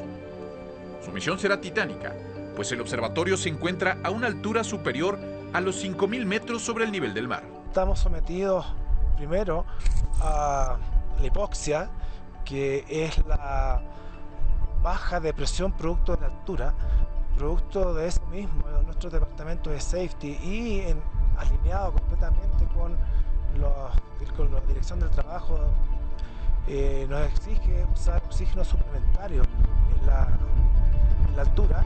Los investigadores aseguran que el reto bien vale la pena, pues el desierto de Atacama es uno de los sitios más áridos del planeta y sus cielos despejados lo convierten en lugar privilegiado para el estudio del cosmos. 11 Noticias. Alejandro García Moreno. Ahora vamos con información nacional. Luego de décadas de un declive constante en sus poblaciones y en las zonas que ocupan en nuestro país, la mariposa monarca nos sorprendió esta última temporada con varias buenas noticias que le compartimos a continuación. Rafa Guadarrama nos tiene los detalles.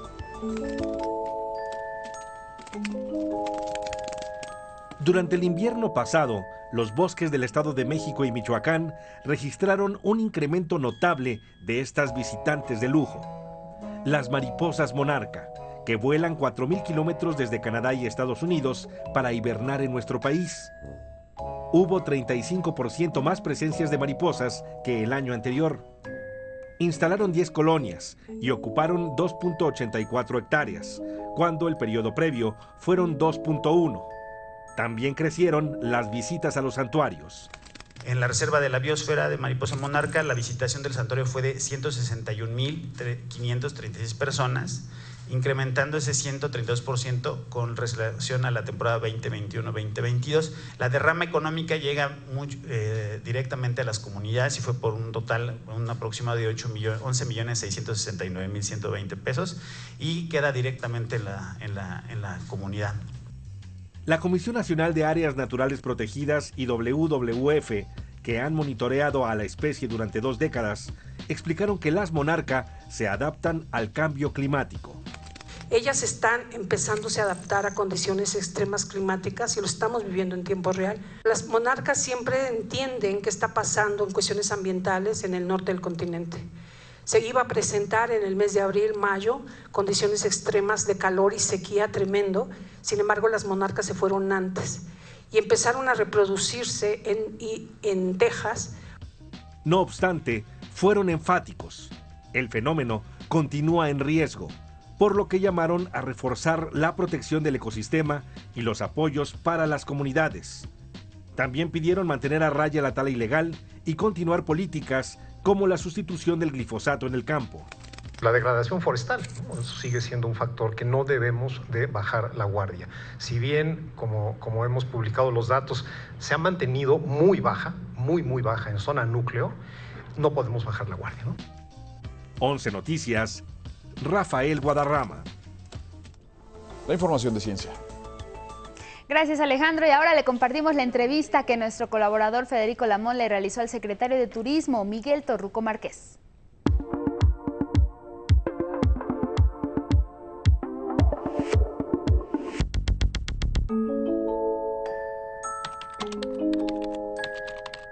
En 11 Noticias con el secretario de Turismo Miguel Torruco Márquez. Señor secretario, gracias por esta entrevista. Buenos días para usted. Federico, me da mucho gusto saludarte con el afecto de siempre.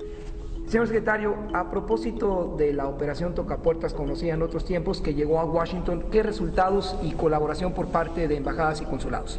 Bueno, primero fuimos, eh, eh, ya estuvimos en Los Ángeles, en Chicago, en Nueva York, en Houston, en San Antonio y eh, tocó el turno a la capital de Estados Unidos, a Washington, D.C., para platicar con los tour operadores, con inversionistas, eh, también con los mexicoamericanos líderes del sector eh, turístico vinculados a, los liderazgos de las cámaras, etcétera, para seguir promoviendo como tiros de precisión el destino México. Me acompañan siempre secretarios de turismo de estados, tour operadores y en especial del área comercial de las líneas aéreas interesadas en esos segmentos. Pero ahí en Washington, a ser la capital pues, del estado americano, eh, tuvimos la oportunidad de entrevistarnos en la Secretaría de Estado con la subsecretaria Rina Bitter, eh, quien eh, es la subsecretaria de Asuntos Consulares. Ahí tratamos un asunto que pues ha sido añejo, el no generalizar los warnings, por ejemplo, cuando pasa una anomalía allá a 7 kilómetros, a 70 kilómetros o 300 kilómetros de la capital de Durango, pues generalizan eh, al decir el warning es para Durango, generalizan, no lo han eh, especificado, segmentado, eh, sino que agarran parejo. Entonces, ha habido buen ánimo de escuchar, eso mismo le reiteré a Ken Salazar en la entrevista que tuve recientemente aquí en Acapulco con él y seguiremos trabajando para que se flexibilice y que se regionalice la problemática y no se generalice. En 2023 será el penúltimo tianguis bajo su administración en la Ciudad de México que usted conoce. Así es, eh, después de más de 30 años de estar solicitando el tianguis en la Ciudad de México, donde se va a demostrar que se van a duplicar todas las cifras históricas, finalmente se logró, se alinearon las estrellas, el presidente de la República eh, así lo dispuso, eh, Claudia Sheinbaum eh, está totalmente de acuerdo, no hubo otra opción dentro de la convocatoria, pues, obviamente sabían que la Ciudad de México pues es la más importante en conectividad, en centro de convenciones, en una serie de puntos como museos, restaurantes, hoteles, que no tiene competencia. Así que el próximo tianguis turístico en la Ciudad de México, la versión número 47, marcará un hito en la historia de todos los tianguis porque doblaremos todas las cifras históricas. Finalmente, señor secretario, ¿qué ofrece en cuanto a habitaciones, hoteles, la infraestructura citadina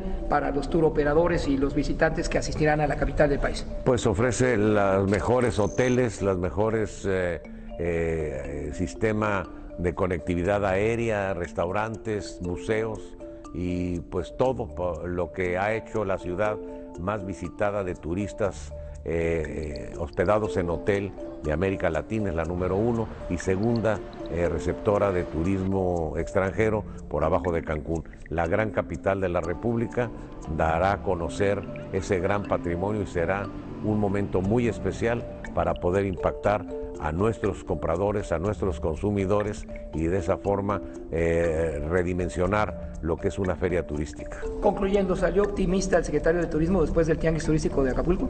Claro que sí, además la gente le apostaba a que en seis meses no íbamos a poder hacer uno de este nivel y ahora hemos roto varias marcas, entre ellos pues prácticamente las citas de negocios, eh, superamos por más de 10 mil ya las de Mérida que aquí ya son 65.758 citas establecidas con más de 2.295 eh, expositores de más de mil empresas, compradores 1.556 de también de más de mil empresas y 47 países. Se dice fácil, pero a seis meses ha roto varias marcas y sobre todo eh, será eh, la base para los datos que habremos de duplicar en la Ciudad de México el próximo año. 11 Noticias con el secretario de Turismo, Miguel Torruco Márquez. Gracias por la oportunidad, señor secretario, y éxito en este tianguis turístico de Acapulco. Gracias, Federico, con el afecto de siempre.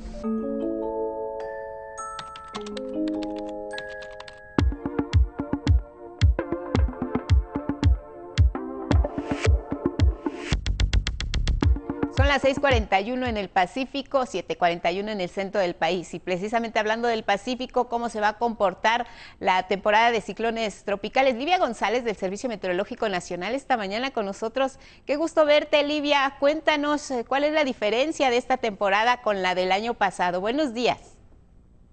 ¿Qué tal, Lupita? Muy buenos días, un gusto en saludarlos. Pues mira, este, como obviamente o seguramente ya habrán escuchado, sí, esta temporada eh, el pronóstico indica que sea más activa que la del año pasado. Pero bueno, obviamente tenemos que ver cómo se comporta al paso del tiempo. Apenas este 15 de mayo inició oficialmente la temporada de ciclones en el Océano Pacífico y bueno, hace su entrada ya con una zona de baja presión que muy posiblemente evolucione durante este fin de semana ahí justamente en el Golfo de Tehuantepec. Y bueno, en el Océano Atlántico inicia oficialmente el primero de junio. Esto es de manera oficial, pero obviamente antes del primero de junio, que ya está muy próximo, puede haber alguna formación de algún sistema y si no, pues seguramente eh, después de esa fecha dará eh, veremos ya la formación de algún sistema en el Océano Atlántico. Claro. Oye, eh, ¿nos esperarían fenómenos eh, de categorías que alcancen, no sé, los cuatro, cinco grados? Este, ¿Este tipo de fenómenos pueden presentarse en esta temporada? ¿Se tienen calculados, se tienen monitoreados? siempre pueden presentarse, obviamente los sistemas en categoría de huracán alcanzan hasta la categoría 5, con vientos pues obviamente muy fuertes. Ahorita eh, sí es muy temprano para que alcance ya esta categoría. Estamos hablando de categoría muy alta que son eh, ciclones pues altamente peligrosos. Ahora lo que está pasando, por ejemplo, con la zona de baja presión que está afectando el sureste de México, sí este, está indicando que su potencial de desarrollo sea alto. Obviamente eh, no solo depende de que eh, si llueva o no llueva mucho, necesita condiciones atmosféricas eh, pues que coincidan, ¿verdad? Para que este sistema pueda o no alcanzar una categoría mayor.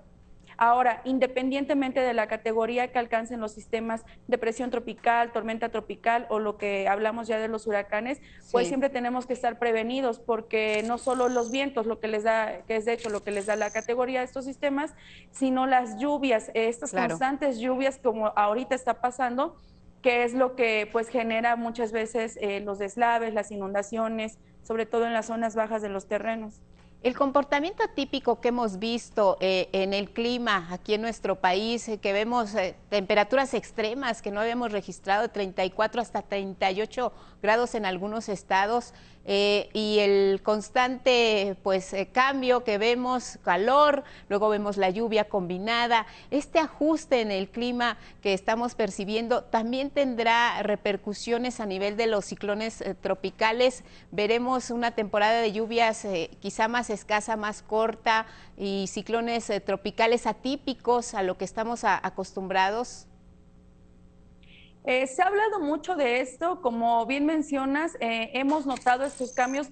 Muchas veces también lo que pasa es que al paso de los meses, eh, pues de cierta manera olvidamos cómo se comportó el año pasado o antepasado los sistemas o las temperaturas muy altas. La gente suele este, recordar, ah, hizo mucho calor o hizo mucho frío. Lo cierto es que eh, sí podemos esperar, como ya indica el pronóstico, que sea una temporada más activa, esto al, que, al tener unas temperaturas más altas en los océanos, que es lo que también alimenta a estos sistemas, a los ciclones tropicales. Por, e, de ahí puede derivar que la temporada sea más activa. Que sean más o no peligrosos, esto también va a depender mucho de qué tan cerca estén de las zonas, eh, donde, ahora sí, donde son, sean zonas habitables Podemos tener huracanes categoría 3, 4 y hasta 5, pero ahora sí que en el mar, en medio de la nada, y obviamente no vamos a ver una afectación. Obviamente la diferencia va a radicar en qué tan cerca esté, en este caso, de costas mexicanas y las afectaciones que pueda dejar de acuerdo a su categoría. Ahora platícanos de, la pantalla que tienes eh, detrás de ti, Océano Pacífico y Océano Atlántico, el curso de los números y sobre todo pues los nombres y cómo se presentarían de, de esta forma, Livia. Claro que sí, mira, Lupita, eh, como pueden ver en pantalla, este es el pronóstico oficial que ha emitido el Servicio Meteorológico Nacional para esta temporada de ciclones. en el Pacífico, pues este sería el nombre que llevarían los, los sistemas. Eh, ahorita esperaríamos que el que se forme lleve el nombre de Ágata y así sucesivamente. Se formarían alrededor de 14 a 19 eh, ciclones tropicales las categorías serían las que se muestran eh, aquí en el centro de la imagen, espero no estarla tapando. Y bueno, van desde tormenta tropical, que en el Pacífico puedan ser de 8 a 10 tormentas tropicales, 4 o 5 huracanes de categoría 1 o 2, 2 o 4 huracanes de categoría 3, 4 o 5, y en total 14 a 19, que es el número que ven allá arriba. Claro. Y en cuanto al Océano Atlántico, lo que estamos esperando es que se formen de 16 a 21 ciclones tropicales, de igual manera de 10 a 11 tormentas, 4 a 6 huracanes de categoría 1 o 2, 2 a 4 de categoría 3, 4 o 5, o los huracanes mayores, eh, perdón, llegaríamos hasta ahí, para que el total sea de 16 a 21 ciclones tropicales en el Océano Atlántico. El primero que llegue a formarse con categoría de tormenta tropical llevaría el nombre de Alex y otra vez así nos iríamos sucesivamente, con los nombres. Las recomendaciones, Livia, también importantes para los ciudadanos, sobre todo que viven precisamente en las costas mexicanas, porque la presencia pues es inminente y hay que tomar precauciones. Pues mira, siempre eh, lo que nosotros principalmente le comentamos a las personas que llaman, porque como es temporada de verano, pues muchos planean sus vacaciones y eso, la verdad es que eh, nosotros no hacemos recomendación de viajar a zonas costeras en esta, en esta temporada, ya una vez iniciado oficialmente la temporada de lluvias y con esto la temporada de ciclones.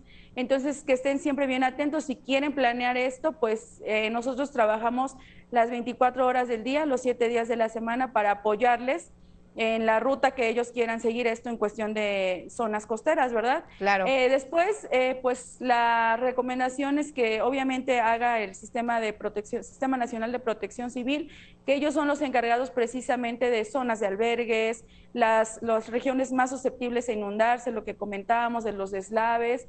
Eh, ahí es, existe una coordinación estrecha con ellos para poder alertar adecuadamente a la población. Muy bien, Livia González, pues te agradecemos el reporte, la información, estaremos pendientes ah, y seguimos en redes todos los informes del Servicio Meteorológico Nacional para conocer las condiciones eh, climáticas en nuestro país. Gracias, un abrazo y saludos a todo el equipo. Muchas gracias, Livia. Igualmente, gracias a ustedes y que tengan buen día. Igual para ustedes, gracias, gracias y buenos días.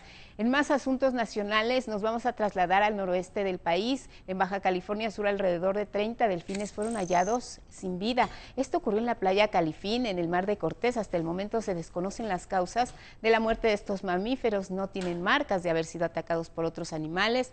No existe tampoco reporte de marea roja en esta zona, pero las autoridades ya lo que están haciendo es trasladar precisamente los cadáveres al Museo de la Ballena. Ahí se les realizará la necropsia correspondiente para determinar, conocer y saber por qué murieron los delfines. Al norte del país, en Coahuila, continúan activos tres incendios forestales en las áreas conocidas como Santa Rosa, en Saltillo, Sierra La Madera, en Cuatro Ciénegas y Ocampo y en General Cepeda. Ante la situación, para combatir el fuego, cuerpos de emergencia, brigadas rurales y voluntarios trabajan en la zona. Actualmente en 22 entidades del país hay 89 incendios forestales activos que han consumido ya 41.990 hectáreas. Para sofocar el, el, fuego trabajan 2.587 combatientes en coordinación con personal estatal y municipal. Lamentablemente, del otro lado del mundo es todo lo contrario. Un estudio de la organización Butterfly Conservation advirtió que como consecuencia del cambio climático y la contaminación, la mitad de las mariposas en Reino Unido están en peligro de extinción. Según los especialistas, cuatro de las 62 especies que existían en el país han desaparecido y 24 de las 58 especies restantes están clasificadas como en peligro o probabilidad de extinguirse. Y vamos con temas de salud porque en el marco del vigésimo segundo aniversario del Centro Nacional de Trasplantes, su director José Salvador Aburto Morales anunció que las personas que padecieron COVID-19 sí pueden donar y ser receptoras de órganos y tejidos.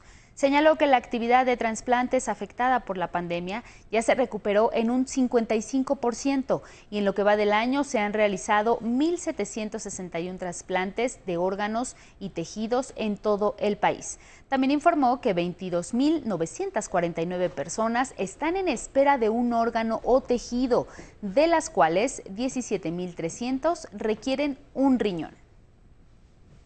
Vamos a hablar ahora de los avances en la línea 12 del metro, el progreso que están teniendo los trabajos en este punto en la zona cero. Al momento se ha avanzado un 60.6% en el retiro de más de 5 mil metros de riel y también la sustitución de curvas con radios menores a 500 metros en esta línea 12. Guillermo Calderón, director general del Sistema de Transporte Colectivo Metro, dijo lo siguiente. Estamos trabajando la sustitución de las siete curvas ubicadas entre Zapata y Atlalilco. A la fecha tenemos un avance en el retiro de riel muy importante, vamos avanzando. Detalló que las curvas sustituidas se encuentran en tres tramos, Zapata, Parque de los Venados, Parque de los Venados Eje Central y Mexicalcingo Atlalilco. Lo anterior, dijo, tiene la finalidad de ofrecer un transporte seguro. Por ello, el mantenimiento a la línea accidentada ya el año pasado incluye la sustitución de rieles y balastros elaborados con elementos de mayor dureza.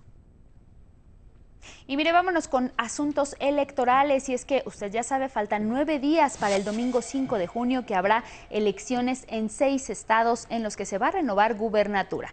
Hoy vamos a presentarle el caso específico de Oaxaca, esta entidad en la que compiten siete candidatas y candidatos. Dos de ellos son independientes. Es un trabajo que hizo Cecilia Nava y nos presenta las principales propuestas de cada candidata y candidato.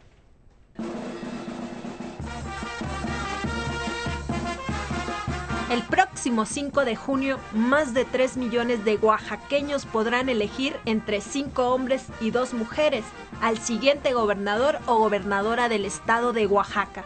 Cinco candidatos representantes de partidos o coaliciones y candidatos independientes buscarán arrebatar el poder al PRI en las 5.740 casillas que se instalarán en sus 570 municipios. Aunque en 2010 el PRI perdió la elección, en 2016 regresó al poder y nuevamente se juega la permanencia, pero ahora con su rival más cercano, Morena. La Alianza de Morena presentó la línea de la esperanza a través del número telefónico 800 444-0736, la ciudadanía puede hacer su denuncia anónima sobre la posible compra de votos que supuestamente realizan algunos partidos políticos e incluso se entregan tarjetas con 500 pesos. En el estado se instaló una mesa de seguridad con elementos de las Fuerzas Armadas, Guardia Nacional y la Policía Estatal para proteger estos comicios. ¿Qué ofrecen los siete aspirantes? Salomón Jara es el candidato por Morena, PT, Partido Verde Ecologista de México y el Partido Unidad Popular. En caso de ganar promete depurar, profesionalizar y fortalecer los cuerpos policíacos. Alejandro Avilés, abanderado del PRI-PRD, si alcanza la gobernatura fortalecerá, dice, los cuerpos de seguridad pública con tecnología, equipo y armamento moderno. Natividad Díaz va por acción nacional y propone controles de confianza que prevengan la infiltración de elementos del crimen organizado. Alejandra Morlán, por Movimiento Ciudadano, asegura la creación de una nueva instancia de seguridad ciudadana, coordinada con la ciudadanía y comités vecinales de vigilancia. Berzaín López, del Partido Nueva Alianza, hará obligatoria la capacitación profesional integral de todos los cuerpos policíacos y fortalecerá los programas de prevención social. Mauricio Cruz es candidato independiente e impulsará un presupuesto directo para todos los pueblos y comunidades indígenas. Jesús López es el segundo candidato independiente y de resultar triunfador garantiza la gobernabilidad en todos los pueblos que consagra la pluriculturalidad de los oaxaqueños. Si aún no conoce dónde estará su casilla, puede ingresar a la página ubicatucasilla.ine.mx. 11 Noticias, Cecilia Nava. 5 de junio, las elecciones en seis entidades del país, por supuesto aquí en el 11 le tendremos todos los detalles de la jornada electoral. Vamos a hablar ahora de lo que ocurre en la demarcación Álvaro Obregón. 196 familias van a ser beneficiadas por un decreto que regulariza los predios en que se encuentran sus viviendas y además de ello recibirán de manera gratuita las escrituras de su casa. El decreto expropiatorio lo que garantiza es primero la propiedad de la tierra. Esa propiedad de la tierra pasa primero al gobierno de la Ciudad de México. Y a partir de ahora que ya está el censo, se inicia el proceso de pasar esta propiedad a la propiedad de cada uno de ustedes en el proceso de escrituración. El gobierno capitalino expropió 34 predios cuyas escrituras ahora van a ser entregadas a las personas que viven desde ahí desde hace más de 50 años. Bueno, nos vamos a la pausa y regresamos para conocer qué fue lo que dijo el subsecretario de Salud Hugo López Gatel en esta reunión importantísima de la Organización Mundial de la Salud sobre la presencia de la quinta ola. Si en otros países se están presentando los rebrotes de COVID-19 y hemos visto aquí el caso de China, ¿qué es lo que va a ocurrir en México? También responde y lo hace de manera muy clara y enfática cuál es el rumbo que han tenido las vacunas y cuántos millones de dosis todavía tiene nuestro país en reservas para ser aplicadas a las personas que aún no tienen la vacuna contra la COVID-19. Con esto regresamos. Y también un aliado importante que ahora van a tener Los Ángeles Verdes. Las personas que se encuentran en una situación de conflicto en carretera y necesitan asistencia médica tendrán ahora una herramienta fundamental para enfrentar una situación de contingencia. Al volver les contamos.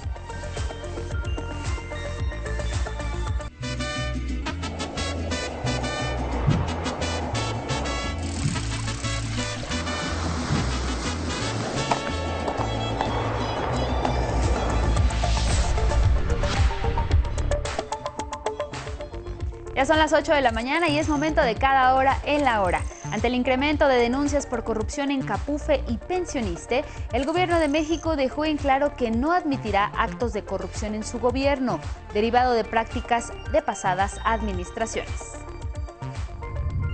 Y eh, hay resistencias, porque estamos hablando de años de estas prácticas corruptas.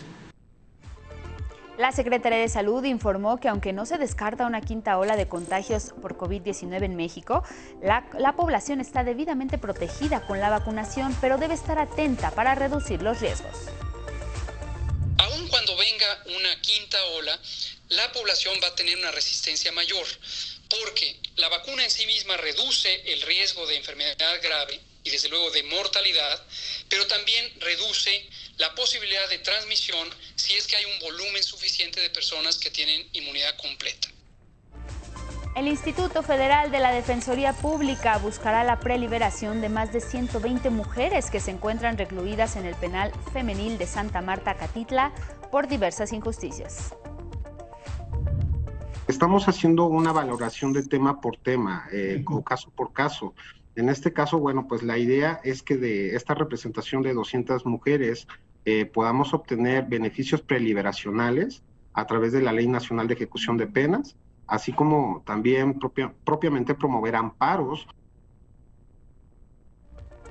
El instituto adelantó que este viernes concluirá la revisión y atención de más de 200 casos, de los cuales entre el 60 y 70% de ellos son de mujeres. En información del mundo, en el marco, más bien a propósito del Día de África que se conmemoró este 25 de mayo, la Embajada de Marruecos en México destacó sus esfuerzos para impulsar el comercio entre África y nuestra nación. Marruecos es un puente importante para la instalación de empresas, uh, de empresas mexicanas en África. Como somos el primer inversor en África, va a estar una, una oportunidad que hacemos un trabajo tripartite, Marruecos, México y países africanos. Y en la cultura, este viernes se presenta el nuevo material de Alex Mercado, su nuevo disco Poesía entre Notas. Evoca a grandes autores como García Lorca, Borges, López Velarde y Shakespeare. Con este nuevo recital, acompañado de la soprano Jessica Jameson, el Foro Tejedor lo espera en punto de las 8 de la noche. Y es todo en cada hora en la hora, pero quédese con nosotros, tenemos más información.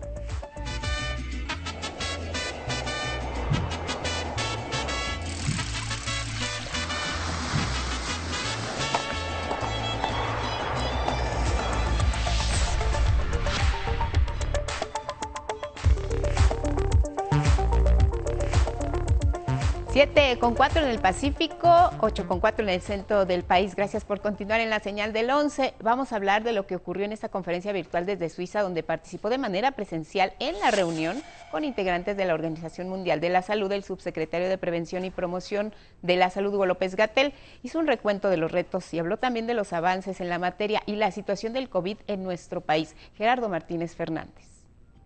Presidente. El subsecretario de Prevención y Promoción de la Salud, Hugo López Gatel, no descartó en México una quinta ola de COVID-19. Aunque hemos tenido un periodo muy largo ya de receso de la epidemia de COVID-19, dado que otros países están en resurgimiento, no sería de, en nada sorprendente que en México también empezáramos a experimentar un repunte o una quinta ola de la enfermedad. Si este es el caso, definitivamente lo informaremos oportunamente como lo hemos hecho y como solemos hacerlo. Sin embargo, López Gatel Ramírez dijo que aún con un nuevo repunte, la población ya está protegida. Aún cuando venga una quinta ola, la población va a tener una resistencia mayor, porque la vacuna en sí misma reduce el riesgo de enfermedad grave y desde luego de mortalidad, pero también reduce la posibilidad de transmisión si es que hay un volumen suficiente de personas que tienen inmunidad completa. En la 75 Asamblea de la Organización Mundial de la Salud, desmintió que millones de vacunas se hayan echado a perder y dijo que se tiene una reserva de 10.5 millones del antígeno. Entonces empezaron a inventarse esta idea de que teníamos millones de vacunas en exceso y de que estas vacunas se habían echado a perder. Esto es falso completamente. Tenemos un total de 10.5 millones de dosis que en este momento están en nuestras reservas federales en perfecta fecha de vigencia y que son las que estamos usando durante el proceso. Calificó como un éxito la campaña masiva de vacunación de abril y en cuanto a la vacuna para niños de 5 a 11 años de edad, afirmó que no se descarta la adquisición de biológicos pediátricos a través del mecanismo COVAX y la compra a Pfizer. Ya eh, iniciaron las conversaciones formales para esta contratación y estimamos tener eh, una cantidad aún por precisarse de vacuna Pfizer en la formulación específica para niñas, niños de 5 a 11 años. De la vacuna Abdala para niños, dijo que aún falta su aprobación, pero dejó en claro que su adquisición con Cuba no será bajo presiones. Y estamos trabajando también con el gobierno de Cuba para identificar todos los elementos de evidencia que son necesarios para una eventual aprobación de las vacunas. Quiero dejar muy en claro, no hay prejuicio alguno en el sentido de que tengamos presión para adquirirlas y que eso pudiera precipitar la autorización sanitaria. En cuanto a la llamada viruela símica o del mono, apuntó que no ha llegado a México y que no es grave. El cuadro clínico en general de la viruela símica en humanos es leve, desde luego si se compara con la viruela de los humanos. Entonces, la letalidad, la mortalidad es muy, muy baja, es casi ocasional. En los eh, poco más de eh, veintitantos casos que se habían informado en la comunidad global, no ha habido un solo caso que sea fatal. De la presunta aparición en territorio nacional de casos de hepatitis aguda infantil, señaló que la semana entrante dará detalles. 11 Noticias. Gerardo Martínez Fernández. Regresamos al estudio de Once Noticias para agradecerle nos haya acompañado a lo largo de estas horas a través de la señal del 11, Radio Instituto Politécnico Nacional y nuestras redes sociales. Que tenga un excelente fin de semana. Disfrute su día.